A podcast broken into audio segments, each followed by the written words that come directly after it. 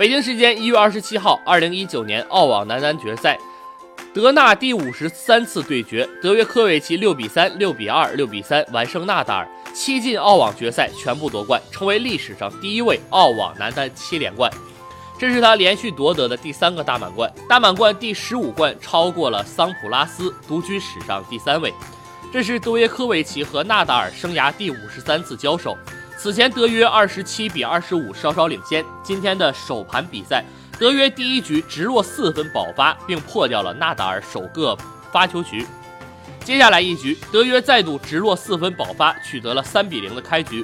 随后一局，德约再度拿到破发点，不过这一次纳达尔顽强挽救了保发成功，成功将比分追至一比三。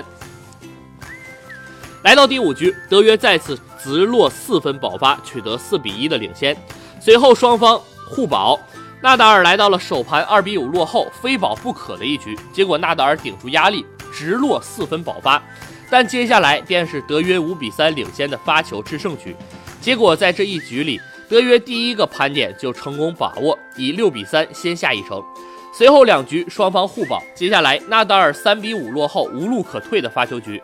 结果纳达尔十五比四十送出连续两个冠军点。结果纳达尔顽强挽救了一个，但德约还是在第二个上就成功兑现，以六比三再下一城，大比分三比零夺得冠军。